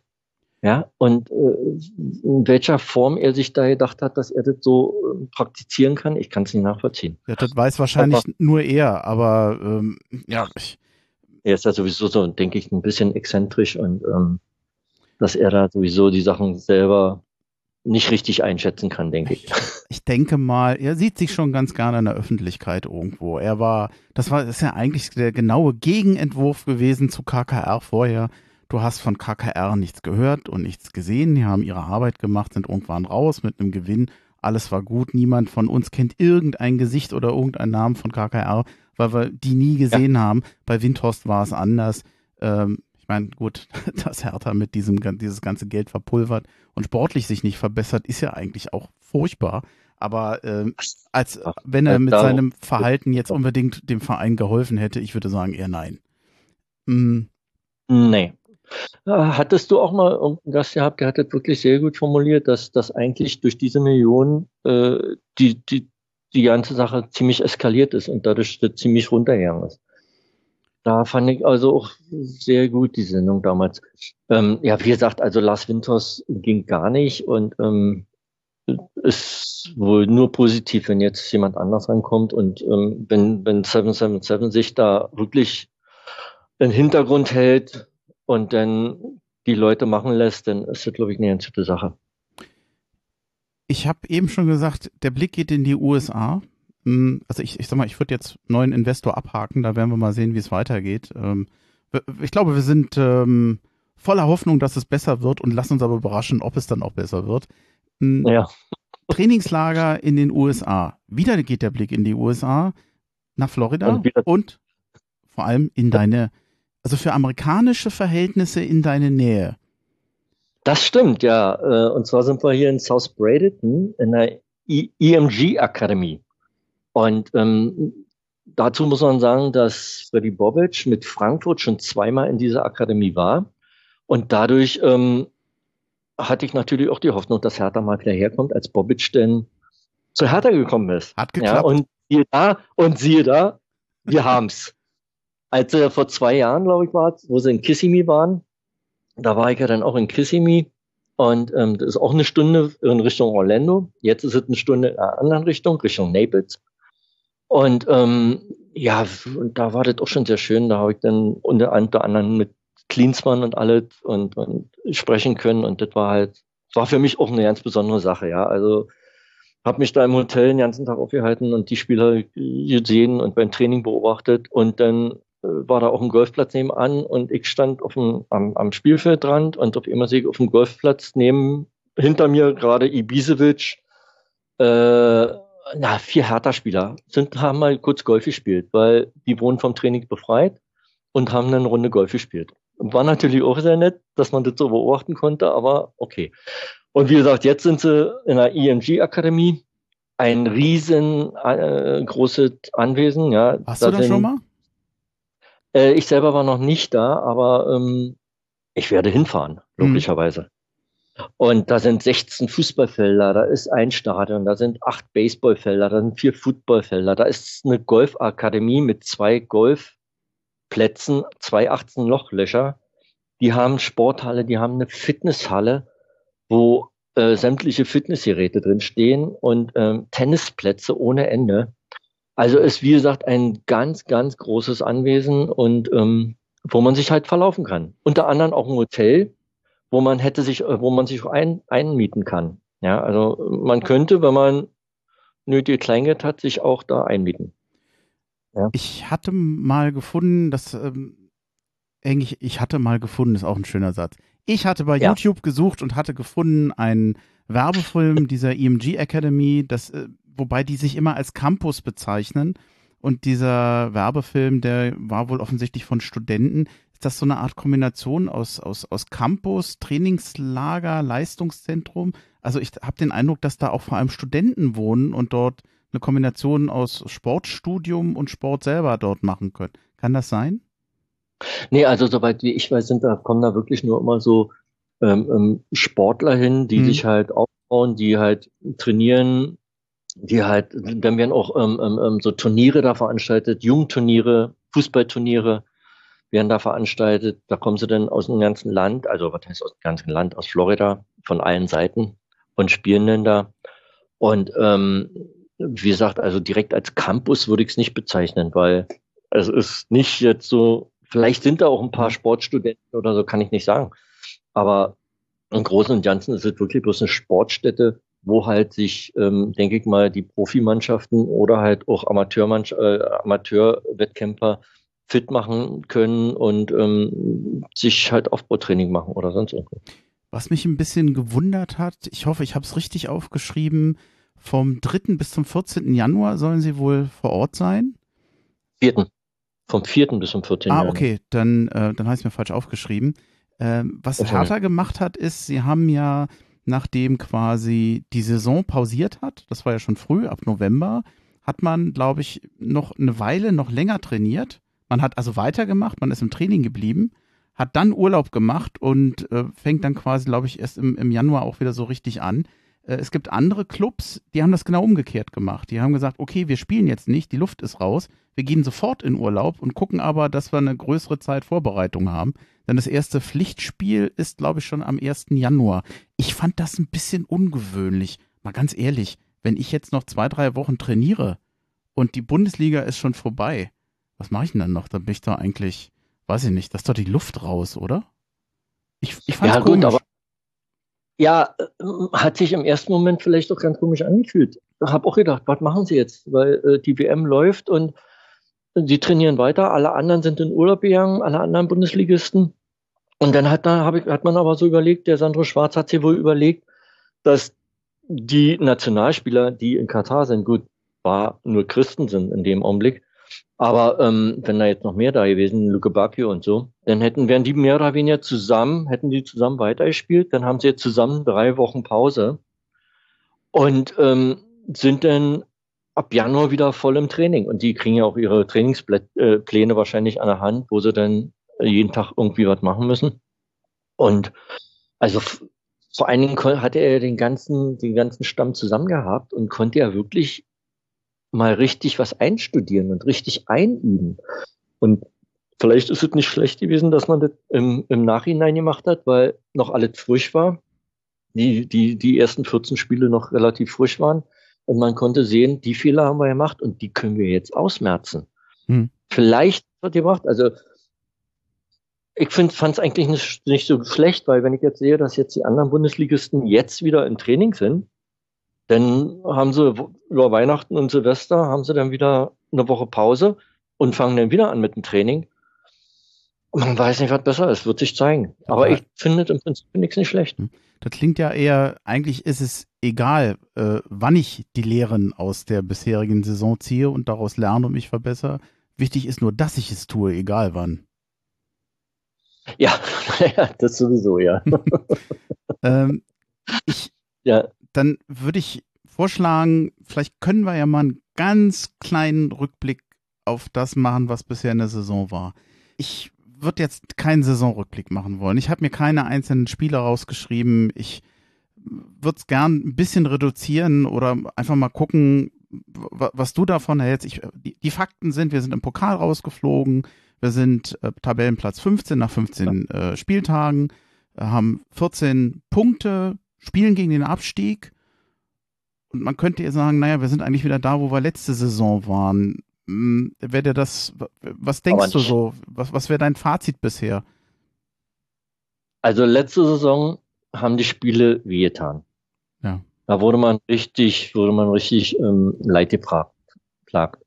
Diese Saison finde ich bis auf die ersten zwei Spiele in Braunschweig und gegen Union, fand ich eigentlich, haben die sich enorm gesteigert. Ob das spielerisch ist, ob das ähm, von der Spielanlage ist. Also man muss ja sagen, der Sandro Schwarz, als er gekommen ist, man wusste ja nicht viel von ihm. Oder beziehungsweise man wusste, dass er in Mainz war. Man wusste, dass er in Mainz ähm, nach ein paar Jahren dann nicht mehr war, weil auch Erfolglosigkeit war. Dann kam Bo Svensson und auf einmal hängt das mit Mainzberg auf. Äh, dann war er ja in Moskau, wo man ja auch nicht viel gehört hat. Und dann kam er hierher und dann hat man, okay, mal abwarten. Ich meine, mal sehen, was passiert. Und ich muss also sagen, ich bin wirklich begeistert im Prinzip von Sandro Schwarz, weil was er, auch wie er, auch wie er analysiert und wie er die Sache sieht, auch nach einem guten Spiel, meine Lob kriegt er andauernd und er sagt, aber davon können wir uns ja langsam nicht kaufen, haben wir schon den ganzen Keller voll. Wir brauchen mal Punkte. Und ähm, da, meine, die haben immer knapp verloren, haben 1-0 gegen Gladbach, 1-0 in Dortmund verloren, ja. Das waren immer nur ganz knappe äh, Niederlagen, die sie gekriegt haben. Und ähm, wenn sie die Niederlagen oder die Unentschieden-Serie von fünf Unentschieden, die sie hatten, wenn sie die umwandeln in mal ein Tor mehr schießen und diese Dinge gewinnen, ja, dann kommt auf einmal ein Lauf und dann kommt diese spielerische Fähigkeiten, die diese Mannschaft äh, unbeschreiblich hat, dass dann kommt die viel mehr zum Tragen und dann würde da auf einmal auch der Ertrag kommen. Hm. Und das ist ja auch das, was immer gesagt wird, dass der Ertrag kommt dann und wir müssen uns reinhängen und wir dürfen nicht verzweifeln und der Meinung bin ich auch. Und weil es sieht gut aus und äh, wie gesagt, es fehlte halt immer nur dieses eine Tor, was man hätte mehr schießen müssen als der Gegner. Man hat auch nicht vier Tore jetzt bekommen oder dass man jetzt sagt, man wurde so wie in der letzten Saison viermal, fünfmal abgeschossen. War ja nicht der Fall, wa? Und ähm, von daher ist das also, bin ich da positiv. Also ich bin wirklich positiv für die Rückrunde. Mhm. Und ich denke, dass er jetzt auch mit den Trainingslager und auch mit den Trainingslager nach der Saison, also nach der Vorsaison, dass er da, dass er das alles richtig gemacht hat, dass er jetzt richtig wahrscheinlich die Leute gut eingestimmt hat. Dann kommt nochmal hier der Feinschliff, wenn er jetzt hier in Bradenton ist. Und äh, dann hoffen wir mal, dass das Beste kommt. Und vielleicht kommen ja auch noch ein paar gute Spieler. Meiner man, man muss ja mal gucken, ne? Das da, sind ja jetzt da kommen, wir, da kommen wir gleich zu. Und, ja. Ähm, mir geht's im Prinzip genauso wie dir auch. Also ich sehe, dass Hertha sich besser schlägt, dass die ähm, Spiele ansehnlicher werden, nicht so diese Grottenkicks, die wir ja teilweise vorher hatten, wo man sagte, also wir haben ja nicht nur verloren, wir haben auch ein grausames Spiel gemacht ich sehe immer wieder so, ich will nicht sagen, das Licht am Tunnel, äh, das, das Licht im Tunnel, aber so kleine Glühwürmchen, wo ich immer denke, das ist ansehnlicher. Sie haben mit viel Pech das äh, Spiel verloren, aber ich will natürlich auch nicht in Schönheit sterben. Was mich ein bisschen stört ist, meine Hoffnung war, und das ist schon fast eine ganz kleine Brücke zu Bobic, dass mit den vielen Leuten, mit denen er kam, unsere Kaderplanung besser wird. Und es gab für mich zu viele Spieler bei Hertha BSC, die vor allem im Sturm meines Erachtens auch ein Teil des Problems waren. Der Kanga hat noch nicht so eingeschlagen, wie er sollte. Ejuke hat zum Teil wahnsinnig unterhaltsam gespielt, aber nachher an dem, was effektiv rauskam, an Toren, da war halt sehr wenig dabei. Äh, in Serda, finde ich, in letzter Zeit im formtiefen Maolida, der geholt wurde, äh, funktioniert nicht. Ein Sona verletzt. Äh, Davy Selke funktioniert äh, hat nie so richtig funktioniert bei Hertha BSC, wenn man mal von der ersten Saison absieht. Also ähm, wir, ich habe den Eindruck, dass dieser Kaderaufbau, der ja unter Bobic besser werden sollte, immer noch ein bisschen krankt. Und da habe ich mir mehr vorgestellt von ihm oder mehr erhofft von ihm und dem Team, was er mitgebracht hat. Und das hat, hat man auch in der Saison ein bisschen gemerkt. Ist das was, dem du ein bisschen folgen könntest? Ja, weil ähm, die, die Einkäufe, die er getätigt hat, ob es nun äh, äh der Bokan war oder ob es ähm, no, der, der Kilian Sona war. Sona. der, der überhaupt noch nicht gespielt hat. Ja, mhm. da wird ein verletzter Spieler geholt und der bleibt verletzt seit über ein Jahr. Und da ist halt durch auch das Problem, ja. Ähm, der Jovovic, guter Spieler, aber er, er ist halt zu viel verletzt, ja. Meine gut, man muss auch sehen, dass Hertha sich auch nicht die ganz guten Spieler leisten kann. Man muss ja sehen, dass man auf so eine Spieler zurückgreift. Auch Konga. Er ist kein schlechter Spieler, denke ich, ja. Und er macht da vorne Theater und macht, deshalb wird er auch wahrscheinlich immer wieder eingesetzt, weil er halt auch mannschaftsdienlich ist. Aber er trifft halt das Tor noch nicht und das versucht man halt von, das, das erwartet man vom Stürmer. Aber wenn du jetzt so einen äh, Knipser von Lewandowskis Format holen willst, äh, den kannst du dir nicht leisten. Das ist halt das Problem. Ja, aber ja. es. Vielleicht sollte, er, vielleicht sollte er mal versuchen, das mit den ähm, ähm, ähm Scherhard, Scherhand, Scherhand. Scherhand, ja, der hat ja in, in der U23 trifft er ja, wie er will. Ja, oder wenn der Langkamp wieder kommt, das, das wirklich mal mit den jungen Spielern das probieren und nicht immer nur mit den Alteingesessenen. Und äh, man verzeiht wahrscheinlich den jungen Eingewechseln, verzeiht man auch vielleicht mehr, als wenn ein Spieler gekauft wird und nicht die Erfahrung erfüllt. Man weiß es nicht. Also mit, ich, ich habe ein Problem damit, oder in, in Anführungsstrichen ein Problem damit, nochmal zu überlegen, ob das jetzt was mit Geld zu tun hat. Weil wir haben ja gerade gezeigt, wie man einige hundert Millionen verbraten kann mit sehr viel Geld für Spieler, die nicht helfen. Es ist doch kein Geldproblem, es ist ein Hauptproblem. Ja, Wie stelle ich einen Kader zusammen, ganz kurz, einen Kader zusammen. Man muss ja nur nach Köpenick blicken und sagen, die haben auch nicht so viel ausgegeben, aber die haben genau das richtige Händchen äh, gehabt für die Spieler. Da sind die Kaderausfälle, wo man sagt, das hat vorne und hinten nicht funktioniert. Ja, viel, viel weniger vorgekommen als bei uns. Und genau da hatte ich mir eigentlich erhofft, dass Bobic da einen besseren Weg gehen würde und sagt, nee, nee, ich wir bauen Spieler auf. Da geht es nicht mehr um Geld und viel Geld ausgeben. Wir holen uns die, ich sag mal, die, ja, die Juwelen, die noch keiner gesehen hat, sozusagen, oder das, das Sportjuwel, was noch keiner auf dem Radar hatte. Und da, wir machen daraus einen guten Spieler und deshalb hat er vorher noch nicht so viel gekostet. Das würde ich mir häufiger wünschen. Ja, schon. Aber wenn man jetzt mal überlegt, was, was, was wurde denn mit den 100 Millionen oder mit den 300 Millionen gekauft? Da wurde ein Piontek gekauft, der ja kein schlechter Spieler ist. Ich meine, er spielt jetzt bei der WM, ja, und er hat halt nur nicht gepasst. Da, mhm. als, als diese Spieler hier geholt wurden, da hat einfach das Gefüge nicht gepasst. Ja, da wurde nur für 25 Millionen der geholt, für 25 Millionen der geholt. Kunja wurde geholt, wurde einzige, wo man sagen kann, ist der einzige Glücksgriff gewesen, den, den Prez gehabt hat weil der halt auch weiter teuer weiterverkauft worden kon werden konnte, wobei der uns jetzt wahrscheinlich nochmal Geld bringt, habe ich gelesen. Ja. Dass, wenn, wenn er jetzt in Spanien nochmal weiterverkauft wird, da sind wir nochmal mit 10 Prozent bei und wenn 35 Millionen da fließen, dann kommen dreieinhalb Millionen nochmal zu Hertha, die wir bestimmt gut gebrauchen können. Wir können jeden Cent gut gebrauchen. ja. Das stimmt. Ja, aber ich meine, man muss das auch wirklich differenziert sehen, denke ich mal. Weil als wir dieses Geld hatten, wurden halt Spieler geholt, die nicht gepasst haben. Mhm. sind keine schlechten Spieler gewesen, aber die haben halt einfach nicht gepasst. Der Luke Badkö hat nicht zu, zu Piontek gepasst und, und ähm, alle, das wurde alles nur zugekauft, ohne zu überlegen, passt dieses Spiel, was wir spielen wollen.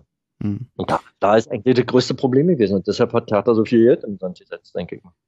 Ja, ja. ja. Ich würde noch mal einen Satz zur, zur bisherigen Hinrunde loswerden wollen, weil ich vielleicht doch noch mal zwei, drei Spieler nennen würde. Also es ist, liegt wahrscheinlich auf der Hand. Ich war sehr überrascht, sehr positiv überrascht. Das Risiko, Christensen, einen jungen Torhüter zu nehmen, hat funktioniert bei Hertha BSC. Klar, der ja, hat, dem ist auch mal ein Fehler unterlaufen, aber das war richtig ansehnlich. Tosar wird mehr und mehr eine Säule bei Hertha BSC. Luke Bacchio, den hat keinen mehr erkannt, keiner mehr erkannt, so wie er vorher der, der Ritter der traurigen Gestalt, wie er vorher war. Richtig gute, eigentlich eher mit Abstand der beste Stürmer bei Hertha BSC und ich würde mal sagen, ähm, den Boetius, da bin ich mal, finde ich ganz interessant, wie der sich teilweise, auch Licht und Schatten, aber in, in Teilen hat er mir ganz gut gefallen. Rochel wird ich besser denke mal, da ist, und Kenny auch größte Problem, da wird das größte Problem sein bei ihm, weil er keine Vorbereitung hatte. Und dann hat er ja. auch noch mit Erkrankungen gehabt. Und ich hoffe, dass jetzt in der Rückrunde er besser zum Zuge kommt, weil er hat wirklich teilweise dann ist abgetaucht, ist einfach mhm. in dem Spiel abgetaucht, wo man ihn wirklich nicht mehr gesehen hat. Aber ich denke mal, was sehr, was, was entscheidend war, dass Bobic die Abwehr ausgewechselt hat im Prinzip. Ja, ja. mit den Rochel und mit den Kempf äh, hat er zwei neue Innenverteidiger gebracht, die wirklich stabil da hinten drin stehen. Und ähm, da, da, da kannst du eine Mannschaft aufbauen. Man sagt ja nicht umsonst, dass die Verteidigung gewinnt die Spiele, wa? Mhm. Ähm, und da denke ich mal, meine, wenn Marvin Platten hat, ich meine, ich weiß nicht, ob wir jetzt schon dazu kommen wollen, der wird ja wahrscheinlich auch nicht mehr, wird er die letzte Saison haben bei Hertha, denke ich mal. Äh, was danach kommt, muss man mal sehen. Ne? Na, wir haben ja nochmal einen Block Wintertransfers. Ich glaube, da können wir nochmal auf das Personelle ah, ja. eingehen. Ich wollte ja eben schon so ein bisschen die Brücke zu Freddy Bobic bauen und ähm, habe ja eigentlich mehr oder weniger, ich war ein bisschen unzufrieden mit der Kaderplanung. Ich hätte mir mehr Erfolg von ihm äh, durch, durch seine Verpflichtungen erhofft. Jetzt ist es genau dieser Freddy Bobic, mh, hm, der womöglich interessant ist für den DFB. Oliver Bierhoff hat aufgehört nach dieser erfolgreichen WM. Zwinker. Und ähm, ja, Bobic gilt als ein möglicher Nachfolger. Und wenn ich mich mal so ein bisschen umhöre, ich höre einige, die sagen, ich bin nicht traurig, wenn Bobic geht. Und ich höre viele, die sagen, naja, jetzt wo es eigentlich langsam anfängt besser zu laufen, wo man den Eindruck hat, es entwickelt sich was bei Hertha BSC. Sorry, es klingt so phrasenhaft, ich kann es nicht besser ausdrücken. aber stimmt äh, ja so. Jetzt geht der schon wieder der nächste und wir hatten so viel Personalrochaden ähm, vom Präsidenten, Präsidium, Trainer, Mannschaft, alles Mögliche. Es muss doch irgendeiner mal ein bisschen was bauen. Äh, ich meine, du bist in der Gastronomie, du weißt, dass viele Köche den Brei verderben sozusagen oder ja. nicht gut sind in der Küche und jetzt wieder jemand anderen nach Bobic. In, in welche Richtung gehst du? Würdest du Würdest du ihn gern behalten wollen? Also eigentlich würde ich ihn gerne behalten wollen, wenn er auch will. Aber wenn jetzt wirklich der DFB ruft und er hat ja schon angedeutet, dass er nicht abgeneigt ist, dann kannst du ihn wahrscheinlich auch nicht halten. Mir macht nur Angst, was kommt denn danach? Wer soll denn danach die Züge in die Hand nehmen? Und vor allen Dingen jetzt ist wieder eine kleine Sache aufgebaut worden mit dem Bobic. Hm. Wenn auch seine Transfers, wie gesagt, nicht alle funktioniert haben, äh, das beste Beispiel ist auch jüngst der Lee, der ja auch irgendwie hochgelobt wurde, aber irgendwie nichts gebracht hat und jetzt wahrscheinlich auch, ah ja, machen wir nachher. Und ähm, aber ich denke mal, dass es besser wäre für Hertha, wenn er bleibt, weil die Kontinuität mit Schwarz, mit Bobic, jetzt mit, mit Bernstein ist wahrscheinlich mehr gegeben, als wenn jetzt wieder ein neuer ähm, Sportdirektor kommt. Äh, der bringt dann wieder vielleicht ein zwei, ein, zwei neue Leute mit. Und ja, bin, bin ich nicht so glücklich mit. Also ich hoffe, dass der DFB einen anderen findet, der da die Kohlen aus dem Feuer holt. Äh, dass es Bobic nicht ist, dass Bobic bleibt. Aber ganz ehrlich, ich habe jetzt mal, ich habe mal ein, zwei Sachen nochmal rausgeschrieben, was Bobic selbst gesagt hat. Du hast das, glaube ich, ja auch schon angedeutet. Also ein Dementi von ihm, ein richtiges, ich will bei Hertha bleiben, ich gehe nicht zum DFB. Ist von ihm ja bisher nicht gekommen. Hat mal gesagt, ähm, sind, ich will von mir aus, ich habe nicht die Initiative ergriffen. Äh, dann hat er gesagt, ich habe einen Job, ich fühle mich sauwohl bei Hertha. Dann, ähm, was hat er, äh, warte mal, ein Zitat habe ich noch. Es, es ehrt, warte. Es nee, ehrt nee. einen, wenn auch dein Name bei so einer interessanten Geschichte fällt. Aber für die Eitelkeit brauche ich es nicht. Am Ende geht es immer um die Sache, um den deutschen Fußball. Da werde ich intern und öffentlich immer klar Stellung beziehen. So bin ich, da werde ich mich auch nicht verändern lassen. Ich bin immer bereit, offen und ehrlich mit den Menschen beim DFB darüber zu sprechen, was man in Zukunft zusammen alles besser machen kann. Ja, das ist für mich alles so wachsweich. Also ich finde, er lässt sich die Tür offen, oder? Zum DFB. Ja, ja, natürlich. Weil er, er sagt jetzt nicht ganz klar, er sagt, was einerseits, ich habe hier noch viel zu tun. Andererseits aber auch, dass er, ähm, wenn sie rufen, wahrscheinlich geht. Hm. Ja. Ich habe lange über. ja, Bernstein hat auch ganz klar gesagt, wenn man soll Reisende nicht aufhalten. Was im Prinzip auch ja. schlecht, äh, nicht, äh, äh, nicht schlecht ist, weil einen unzufriedenen Bobic brauchst du auch, braucht auch keiner. Ja, ich habe lange überlegt, ob mich das eigentlich stören soll mit diesem klaren Dementi, weil ich als Fan immer so den Eindruck habe, Mensch, der lässt einen irgendwie so ein bisschen in Ungewissheit zurück. Und dann habe ich überlegt, dass eigentlich ich als Fan an der Stelle gar nicht so wichtig bin, sondern es wichtig ist, dass der Verein weiß, was er will. Und ich hoffe, dass er damit, also ich gehe davon aus, dass sie sich intern schon beraten haben. Die werden den gefragt haben, wenn die das Angebot machen, würdest du gehen? Und wenn er sagt, ja, könnte ich mir vorstellen, dann fängst du jetzt eigentlich schon an, dich vorzubereiten und einen Ersatz zu holen für ihn. Das wäre wichtig, dass sie da mit offenen Karten spielen und ehrlich sind untereinander. Ich gehe davon aus, dass sie das tun. Kann es natürlich ja. nicht beweisen. Nee, aber ich denke auch, dass, dass, dass, dass da wahrscheinlich jeder Bescheid weiß. Und Bobic ist, glaube ich, auch so ein, so ein Typ Mensch, der der ganz klar in Gesicht sagt, also ich würde gehen oder ich will gehen. Und ähm, wenn, wenn dann das Angebot kommt. Und aber ich habe auch gehört, dass er dennoch bis zum Ende der Saison wohl bleibt und die neue Kaderplanung übernehmen will. Ob das stimmt, weiß ich auch nicht. Ich habe so was gehört, dass er nicht vor vom Sommer, wenn denn geht. Gut. Lassen wir uns überraschen, was da passiert. Weißt du, was mich noch stört? Ich, werde ähm, fragen, wenn er wenn ins Lager kommt. Ja, frag ihn mal. Ob er es dir sagen wird? Ich weiß nicht. Ja. Weißt, weißt du, was mich noch stört? Ähm, Stimmt, ein ehrlicher Mensch. Er hatte, als er aus Frankfurt weggegangen ist, und ich bin ja jemand, der selber über viele Jahre Wochenendbeziehungen hatte, nach Berlin und gependelt ist. Ich kenne ja, wie das ist gesagt, er will einfach nicht mehr pendeln. Seine Familie ist in Berlin. Äh, er war Jahre in Frankfurt, ist immer hin und her, er möchte, dass das jetzt aufhört. Wenn er dann tatsächlich anderthalb Jahre später wieder zurückgeht nach Frankfurt, fände ich das irgendwie ein bisschen merkwürdig, denn er würde ja dann beim DFB arbeiten. Ähm, kann auch sein, dass man jetzt sagt, naja gut, aber da kannst du dann, da musst du dann halt eben nicht Vollzeit in Frankfurt sein. Aber eigentlich ein Widerspruch ist es schon, oder? Wenn du dich aus Frankfurt verabschiedest, um zu sagen, du willst jetzt endlich in Berlin arbeiten, um dann anderthalb Jahre später beim DFB in Frankfurt wieder eine Stelle zu besetzen. Also komisch wäre es schon. Natürlich wird komisch. Also, ähm, wie gesagt, das war ja so wohl sein, sein Hauptding, dass er halt, wie gesagt, nach Berlin kam, auch wegen, weil da sein Wohnsitz ist. Und ähm, also wie gesagt, ich würde es begrüßen, wenn er bleibt, weil ich habe eigentlich großes Vertrauen in ihn. Hm. Man muss, man muss sehen, dass er in Frankfurt auch die ersten zwei Jahre nicht diesen Erfolg hatte. Der Erfolg kam erst, äh, sage ich mal, mit dem dritten Jahr, nachdem er den DFB-Pokal dann gewonnen hatte. Und von da an ging es stetig bergauf. Und äh, Frankfurt ist im Prinzip immer noch Bobic sein Baby. Man kann mhm. drehen und wenden, wie man will. Gut, jetzt ist ein neuer Stürmer da hingekommen und das alles. Und die Mannschaft hat sich ein bisschen verändert. Aber äh, die Mannschaft wäre nicht da, wo sie jetzt ist, wenn Bobic nicht da gewesen wäre. Das ist Fakt. Ja. ja. Und ich habe die Hoffnung, dass es mit Hertha in zwei, drei Jahren denn vielleicht genauso ist. Ah. Du weißt aber, ich wäre schon erleichtert, wenn wir am Ende der Saison auf einem gesicherten Platz sind, der weit weg ist vom Abstiegsplatz, keine Relegation, das brauche ich nicht normal, sonst äh, werde ich komplett ergrauend, fürchte ich. Das. so, schön ja. das nachher war mit der Relegation, dass man gewonnen hat, aber die Zeit vorher war die Hölle. Man braucht es nicht, das stimmt. Ja, und ähm, überhaupt das ganze Drumherum. Und ähm, meine, als Marat gekommen ist, der hat ja von Anfang an von der Relegation gegen HSV gesprochen. Und manchmal kam es mir so vor, als wenn er das richtig heraufbeschworen hat, weil er äh, in Bielefeld wechselt er den Ballschläger auf immer ein, ohne Not und der verdammt eigentlich den Klassenerhalt hm.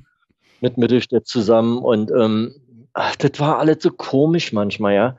Und auch das Hinspiel gegen HSV, da stellt er eine Mannschaft auf, die äh, eigentlich nicht so richtig gepasst hat, ja zum Glück hat zum, Rück, zum Rückspiel, wo Boateng dann die Mannschaft gestellt und da hat man auf immer gesehen, was in der Mannschaft drinsteckt, ja. Und ähm, ja, das war, war alles so ein bisschen komisch und ähm, wir wollen mal jetzt hoffen, dass es unter Schwarz jetzt alles so weitergeht und besser wird und ich denke mal schon, dass wir mit dem Abstieg nicht viel zu tun haben werden. Meine, ich habe einen guten Bekannten hier, der ist VfB Stuttgart-Fan, mit denen unterhalte ich mich öfters, ja. und ähm, ja, wie gesagt, er äh, würde sich auch freuen, wenn wir zusammen uns auf dem 13., 14. Tabellenplatz wiederfinden und dann wäre alle gut für die Saison. Das könnte für beide eng werden, aber wir hoffen das Beste für Hertha. Ich habe ja, aber ich denke immer noch, dass, dass mehrere Mannschaften schlechter sind. Ich, ich sehe halt mehrere Mannschaften fußballerisch viel schlechter als Hertha. Oder Stuttgart sowieso. Aber, ja. ja. aber Bochum zuletzt auch besser gewesen. Lass, lassen wir uns überraschen, wie die alle auftrumpfen dann nach dem Warum Jahreswechsel. Zu Hause, zu Hause sind die jetzt stark geworden. Und das ist halt, wie gesagt, auch erste Spiel von Hertha, da habe ich auch ein bisschen Bammel vor. Wobei andererseits denke ich mal, dass das auch ein einfacheres Spiel wird, weil es halt, man, man entdeckt sich wieder neu und dadurch äh, wird alles wieder was Neues werden, ja. Und deshalb denke ich mal, dass das Spiel einfacher wird, als wenn es jetzt am Ende der Saison gewesen wäre. Gut, andere Sache. Ich habe dich vorhin bei den Wintertransfers so ein bisschen gestoppt. Kunja hast du schon erwähnt, der ist natürlich schon weg, aber eventuell gibt es dann nochmal Geld. Hatte ich mir auch nochmal notiert, haben wir beide gemacht wahrscheinlich. Äh, ja. Ganz wesentlicher Punkt war natürlich nochmal Wladimir, da Wladimir Darida ist weg von Hertha BSC, äh, wechselt nach äh, Griechenland, geht da zu Ares Saloniki. Sieben Jahre war bei uns. Das Laufwunder hat heute noch die Bestmarke der Laufleistung in einem Spiel in der Bundesliga. 14,65 Kilometer im Juni 2020 gegen Borussia Dortmund. Zum Schluss äh, ist oftmals kritisiert worden, hatte vielleicht nicht mehr ganz so die Form, die er früher mal hatte und hatte mm, ja auch seinen, seinen Stammspielerstatus ja verloren. Nichtsdestotrotz toller Spieler, schön, dass er bei Hertha BSC war. Äh, ja, ich mochte kann man, kann man eigentlich auch nur unterstreichen und für ihn ist es wahrscheinlich jetzt das Beste, dass er young ist, weil er hat, hat viel geleistet, der Hertha. Und äh, wie gesagt, war immer der Motor und hat immer gemacht und getan, konnte sich immer auf ihn verlassen. Hat halt ähm, vor dem Tor öfters versagt, aber gut, dafür hat er andere Sachen. Er war ja auch nicht als der Torjäger eingekauft oder so, sondern er ist ja halt, wie gesagt, diese Motormaschine, sag ich mal, die mhm. den springen lassen soll. Ja. Und wie gesagt, dazu nochmal kann man auch nur bedanken sich bei ihm und ihm alle Gute wünschen für die Zukunft. Und war ein guter Hertha-Spieler, an dem man immer zurückdenken kann. Ich denke, dass Hertha muss sparen. Da ist jemand, der, ich sag mal, seine, seine beste Zeit bei Hertha BSC hinter sich hat. Jemand, der jetzt von der Gehaltsliste runterkommt und der aber sieben Jahre war, glaube ich, bei Hertha BSC. Hast du ja heute auch nicht mehr so oft, dass jemand so lange bleibt. Ja. Äh, und auch neben dem Platz nie jemand, der sich irgendwie beschwert hat, wenn er nicht spielt. Zurückhaltend, angenehm, also so, wie man sich das oftmals öfter von Fußballspielern wünschen würde. Es ist noch einer gegangen. Linus Gechter wird verliehen, äh, soll Spielerfahrung bei Eintracht Braunschweig jetzt bekommen. Der, der hat ja schon. Ja, aber der hat ja schon mal bei Hertha gespielt. Er ist so ein bisschen, ich will jetzt nicht sagen, so ein Verlierer der Saison, aber die, die neu gekauften Profis, die in die Innenverteidigung kamen, die haben ihn verdrängt, ne? Bisschen schade. Ja, nun hat das auch wahrscheinlich damit zu tun gehabt, weil er ja eine Mandel-OP hatte ja. und ziemlich, dadurch ziemlich viele Verletzungen hatte und sich jetzt halt wieder rangekämpft hat. Aber von, von dem Gesichtspunkt ist es doch nur gut, dass er jetzt bei Braunschweig, da spielt er, da kann er sich wieder voll aufbauen. Und dann kommt er nächste Saison wieder zu uns und dann ist er eine Alternative.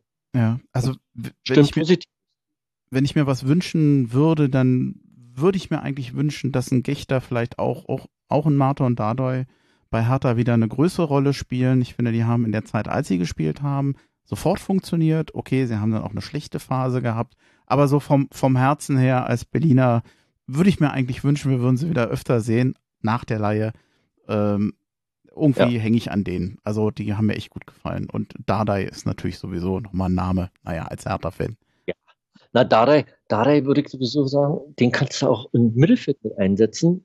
Ich meine, warum nicht? Er hat die Spielanlage und alles. Und der könnte da auch den, den Simonic, der, der ja nur einen Leihvertrag hat, der nächstes Jahr dann auch wieder weg ist, weil den kann sich Hertha bestimmt nicht leisten. Und dann kann er vielleicht im defensiven Mittelfeld spielen. Und äh, er ist ein toller Aufbauspieler und äh, kann ja. die Sache sehr gut Bergsender. Und vielleicht wird er daraufhin auch umgebaut, weil ich denke, in der Innenverteidigung ist mit Kemp und den Rochel und äh, da sind wir eigentlich so gut besetzt jetzt, dass er da wenig Chancen hat. Und der, äh, dahinter steht ja auch noch der Urum, Urumenevic oder so, irgendwie so ja, heißt er, ja. Ja, Uremovic, glaube ich. Ja, Uremovic, ja, Philipp. Sag mal, Philipp. Äh, bei denen, ich habe, es gibt genug Spieler bei Hertha, wo ich mich echt schwer tue. Ich sage nicht umsonst immer nur Deo und nicht Deo Weisio und den Nachnamen habe ich schon ganz weggelassen, ehe ich es immer äh, versaue oder so. Ja. Ist, ist, manchmal echt total herausfordernd geworden bei, bei Hertha ja. BSC. Aber nicht nur bei Hertha, überall, denke ich. Ja, ich meine, Gechter geht ja noch und Selke kriege ich auch noch hin. Äh, apropos Selke. ähm, Ja, eigentlich, äh, ich kann ein bisschen Gerüchteküche, aber wir wissen es nicht. Äh, nach wie vor ist es so, äh, Selke ist Großverdiener bei Hertha BSC. Ich glaube, da wollen eigentlich beide Seiten, dass er geht. Sollte er gehen, es hieß, eventuell könnte Florian Niederlechner für ihn kommen. Ist unbestätigt, ist bisher Gerüchteküche. Könnte, ja. könnte so sein. Ich würde ja immer noch hoffen, dass, du hast ja eben schon genannt, ein Scherhand ähm, event, eventuell auch im Sturm was machen kann oder ein Gunkam, auch Nada El Jindawi darf man nicht vergessen. Den versucht man ja auch an die Profis heranzuführen. Zumindest ja. sehr wuselig, ob er das schafft, weiß ich nicht. Aber wenn ich jetzt so die Bilanz äh, der letzten Jahre von Selke sehe, könnte man sagen, ja, warum nicht? Also ähm, ein Treffer, ein Treffergigant war Selke jetzt auch nicht. Also warum nicht die Jugend daran lassen? Ist, mich würde es freuen, wenn sie es täten. Peter Pekarik könnte wahrscheinlich noch gehen, das kann ich mir gut vorstellen. Lukas Ulrich ist umworben äh, bei den Linksverteidigern.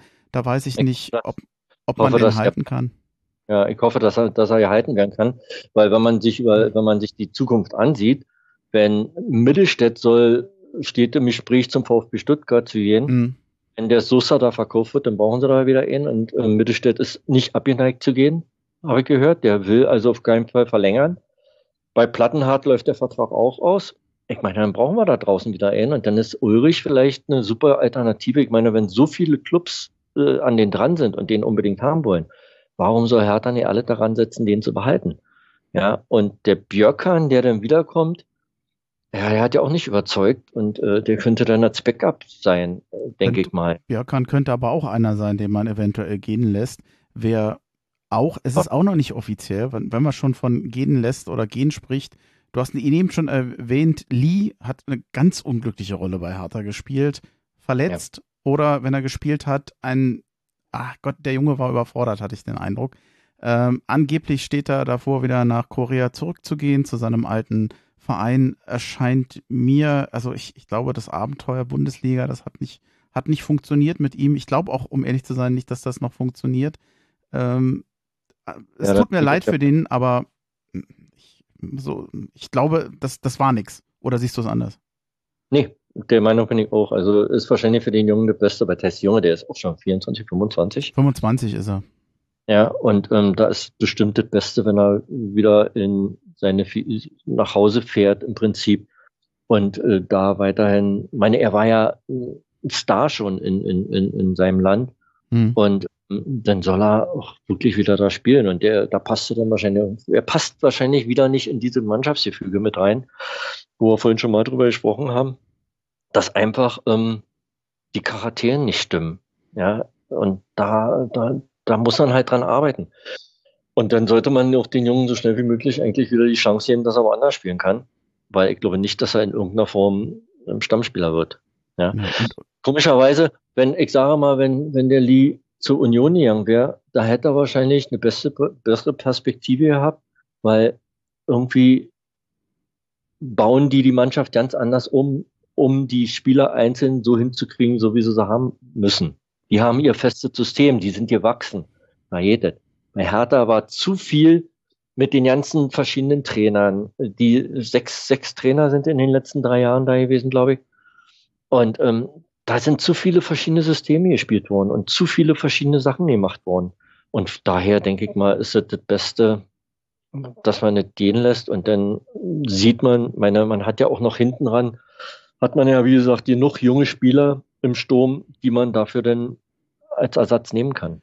Ja. ja du, hast, du hast es gerade gesagt, in einem funktionierenden Team ist natürlich auch immer einfacher reinzukommen als Neuer. Und da, ja. ja, gut, das ist bei Hertha im Moment nicht der Fall. Die sind, äh, die versuchen sich zu finden.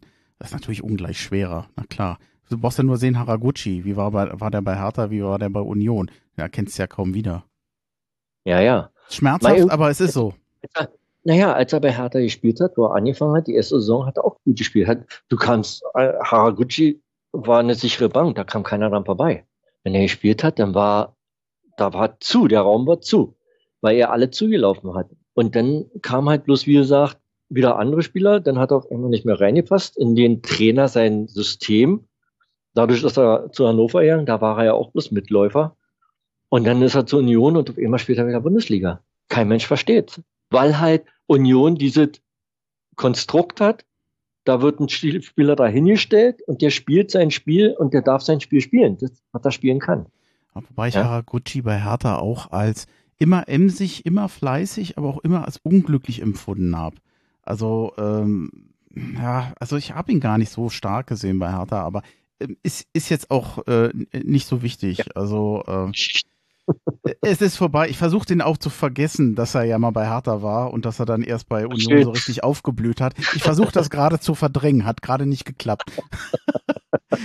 ich, ist ja auch nett. Ja, ich habe sonst, ich habe mir zwar noch mal eine äh, Notiz gemacht mit Leihspielern, aber um ehrlich zu sein, pah, die gehen wir jetzt nicht durch, würde ich sagen. Das ist, das brauche ich persönlich jetzt nicht. Da wird sich im Sommer wahrscheinlich noch was ergeben. Ich sehe da im Winter ja. im Moment nichts. Ähm, ein, ein Punkt hätte ein ich noch. Ne? Wen können wir noch gebrauchen? Ähm, meines Erachtens ganz klar Sturm. Also entweder wenn Selke geht oder so, wie es bisher funktioniert hat, wenn man noch einen guten Stürmer bekommen könnte, ich würde ihn sofort nehmen. Ähm, hättest also, du noch eine Alternative? Also ich bin auch eigentlich positiv mit den Liedernächler, wenn der kommt, weil er ist so ein kleiner Kampfschwein, so ein kleiner Moralapostel, der macht und tut und ist was auch nicht so der Torjäger. Aber ich glaube, dass er eine Menge bewegen kann und eine Menge mitreißen kann. Und äh, ist vielleicht nicht so das Verkehrteste. Allerdings sehe ich also jetzt äh, mit einem direkten Stürmer, den Hertha da verpflichten kann, ja, da muss das Scouting-System äh, bei Hertha mhm. hoffentlich richtig gut sein, dass da mal äh, nochmal einer kommt, der mal richtig einschlägt. Ja, die Fra Frage wäre, wenn es so einen guten Stürmer, absehbar einen guten Stürmer gäbe, ob der jetzt im Moment, ich meine, wir sind ja nicht der einzige Verein in Europa, der dann ausgerechnet ja. jetzt sagt, Mensch, Hertha, das ist es. Man kann ja immer so ein bisschen punkten vielleicht mit der Stadt und sagen, hey, nochmal so mit der Niederlechner ist 32, nochmal in Berlin leben. Da hast du auch ein bisschen was neben dem Fußball, wo du sagst, das finde ich ganz cool. Aber das alleine ist es natürlich auch nicht. Ja, aber ich sage mal, die ganzen ähm, Begebenheiten bei Hertha BSC sind ja nicht die schlechtesten. Die haben äh, guten Trainingscampus, äh, die haben alles, was ein Bundesligist braucht.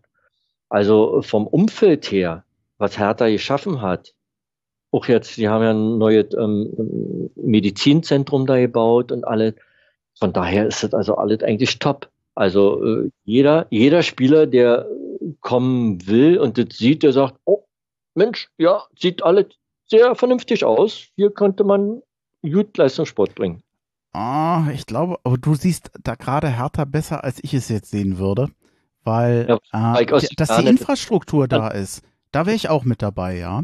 Aber man muss ja auch sagen, dieser Schatten, der über dem Verein ist, was haben die in den letzten Jahren gemacht? Diese, dieser Disput mit Windhorst, das Geld verpulvert, ständiger Trainerwechsel, das gehört ja auch dazu. Und da würde ich sagen, hey, tolles Trainingsplatz, aber drumherum brennt die Luft. Also da, weiß ich nicht, ich glaube, da muss sich Hertha erst wieder was erarbeiten, dass er als gute, gute Stelle oder als guter Verein wirken. Es war mal ja. unter, unter Preetz besser, als das hieß, Hertha ist ein Ausbildungsverein so die, ähm, wie hieß er denn, ähm, ach, wie hieß der, jetzt fällt mir der Name nicht ein, verdammte Axt, der nachher nach Italien gegangen ist, der äh, rechts gespielt hat, eigentlich Verteidigung, aber offensiv, Lazaro. Ja, bei äh, Inter ist ja dann eine. Da, ja, es, äh, es da hat man Spieler aufgebaut und gesagt, ich mache aus dem guten Spieler, der zu den großen Vereinen weitergeht. Ähm, ich glaube, da müssen wir noch ein bisschen daran arbeiten, dass unser Image da besser wird. Ja gut, dadurch, dass die Millionen da waren und dadurch, dass die Spieler eingekauft wurden, auf einmal aus einem ganz anderen Regal, dadurch ist dieser Nimbus ist weg. Ja, ja, leider. Da wirst, da wirst du wahrscheinlich auch jahrelang für brauchen, um da mal wieder hinzukommen. Und ähm, aber lass doch mal jetzt so Nankam, den sie ja wieder geholt mhm. haben, für, lass ihn noch mal in der Rückrunde einschlagen. Auf einmal sagen sie, oh Mensch, du kannst bei Hertha auch was dazulernen. Und nur so geht es ja. Meine Dortmund hat es ja nicht anders gemacht. Wenn du überlegst, Dortmund, da kam der Sanchez, der hat bei, bei, bei Dortmund ist er aufgebaut, dann ist er teuer verkauft worden. Jetzt kam Bellingham aus der zweiten Liga aufgebaut worden. Also, was heißt aufgebaut? Der war ja schon ein guter Spieler. Aber äh, jetzt äh, kann er da richtig gut weiterverkauft werden. Und vielleicht sollte man, wenn man so ein bisschen Glück hat und so junge Spieler endlich mal so ein bisschen hochkriegt und, ja. und wenn das passiert, dann kann man auch langsam so wieder diesen Nimbus kriegen, dass man sagt, okay, jetzt sind wir wieder ein bisschen stärker, jetzt können wir wieder junge Spieler holen, die können bei uns Spielpraxis kriegen und können dann in größere Vereine gehen. Ich glaube, Da, da, dazu braucht es noch ein bisschen Zeit. aber ich glaube, genau das, was du sagst, ich glaube, genau da muss Hertha sowieso hin. Aus finanziellen Gründen. Die werden mehr auf die Jugend setzen müssen, die werden sich mehr trauen müssen. Beim Christensen hat das ja ganz gut geklappt. Ich bin mal gespannt, wie das jetzt mit den anderen Spielern ist, dass man wirklich diese eigene Akademie wieder mehr sagt, wir müssen nicht nur mehr Spieler, wir wollen es jetzt auch. Das ist jetzt unser Weg. Ich, ich würde mich drauf freuen. Hm, Ich gucke mal so ein bisschen auf die Uhr. Von den, von den Wintertransfers habe ich mehr oder weniger alles durch. Ich hatte mir als Ausblick noch geschrieben, 21. Januar geht's wieder los, ist noch ein bisschen hinne. Bochum gegen Hertha, Hertha Wolfsburg, ähm, Hertha gegen Union. Das wird eine nette Woche werden, ne? Die, die Ja, die Woche gleich zum Anfang, ich meine, ist so ein kleiner Dosenöffner und ein paar, kleiner Wahrsager, sag ich mal. ja, Wie gesagt, Ich habe vorhin, vorhin schon mal kurz erwähnt, in Bochum wird es bestimmt nicht einfach, aber Mhm. ich denke, dass es in Bochum jetzt als erstes Spiel einfacher ist, als wenn wir vor der WM-Pause das Spiel noch gehabt hätten, weil Bochum als Heimmannschaft da unheimlich gewachsen ist. Die haben ja die letzten zwei Heimspiele, drei Heimspiele gewonnen. Und äh, davon, da, da hätte ich, habe ich jetzt eigentlich weniger Angst wie vorher, muss ich sagen. Also bin ich ganz froh, dass das Spiel jetzt als erstes Spiel stattfindet. Ja, also ich, ich werde da jetzt nicht in die Glaskugel gucken. Ich habe echt keine Ahnung, was uns da erwartet. Ähm, ein bisschen Angst habe ich schon, dass natürlich der Saisonstart, wenn man die drei Spiele nicht gut spielt, so ein bisschen daneben gehen könnte. Aber ich hoffe jetzt, dass genau dran arbeiten. Wir werden, wir werden einen anderen Kader sehen, als wir ihn im November gesehen haben. Ob er besser wird, weiß ich nicht.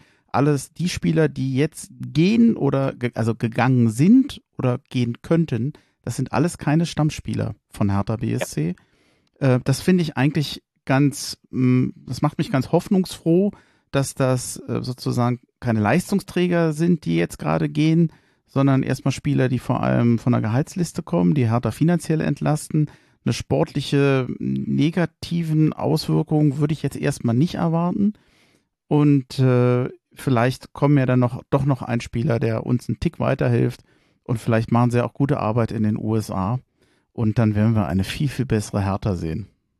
Ich werde hier äh, dermaßen pushen, dass sie hier richtig Training, trainieren, richtig alles machen und dann wird es schon klappen. Ja, mach das auf jeden Fall. Du, Ich werde bestimmt ein paar Tage da vor Ort sein und werde mir die Sache genau ansehen. Vielleicht kann ich auch noch ein bisschen mit manchen Leuten reden und dann werden wir weitersehen. Also ich beneide dich drum. Ähm, ich wünsche dir vor allem viel Spaß. Ich finde es zwar ein bisschen schade, dass es hier nicht in der Gegend ist, aber es ist natürlich auch Winter. Also wahrscheinlich ist es ganz gut, dass man in Florida ist. Äh, Freue mich aber für alle Hertha-Fans in den USA, die halbwegs in der Nähe wohnen, dass sie einen Anlaufpunkt haben und sich das angucken können. Und für dich freut es mich sowieso. Ja, danke schön. Ja. Ich freue mich auch richtig drauf und das wird bestimmt eine richtig tolle Woche werden und ja, wir werden sehen, was passiert. Dann sind wir, glaube ich, durch. Dann würde ich mich schon bedanken wollen bei dir. Ich weiß nicht, ähm, wie lange wir jetzt gebraucht haben. Naja, anderthalb Stunden sind es nicht, ein bisschen drunter, aber die Zeit ist geflogen. Ich weiß nicht, wie es dir ging, aber Es ging sehr schnell, ja. Bin, Ja. Hat Spaß gemacht. ja, und vor allen Dingen, Dito. dass ich dein hundertster Gast sein durfte, das ist sowieso für mich eine Ehre gewesen und ähm, ich hoffe, das ist nicht das letzte Mal. ja, der hundertste Gast bist du wahrscheinlich nicht, aber das ist die hundertste Folge. Wieso hast du nicht bei jeder Folge einen Gast gehabt? Äh, naja, aber es gibt ja auch, äh, es hat sich ja manchmal auch wiederholt. Also es sind, glaube ich, weniger als 100 Leute, mit denen ich gesprochen habe, aber annähernd. Es waren viele. Ja, ja, gut. Ich meine, ich will ja jetzt nicht äh, Erbsen zählen. Nee, ich auch nicht. Also in dem Sinne, ich sage jetzt einfach mal vielen Dank. Komm gut, äh, frohe Weihnachten wünsche ich vor allem. Komm gut ins neue Jahr und dann ganz viel Spaß im Trainingslager. Und alles Gute nach Florida. Ja, und ich bedanke mich auch nochmal und ähm, wünsche dir auch frohe Weihnachten, guten Rutsch und ähm, ein bisschen wärmeres Wetter bei dir. Und ähm, kann nur noch sagen, ein schönes Harohe, wa? Ja, genau. Ahoi, mach's gut. Bis dann, ciao.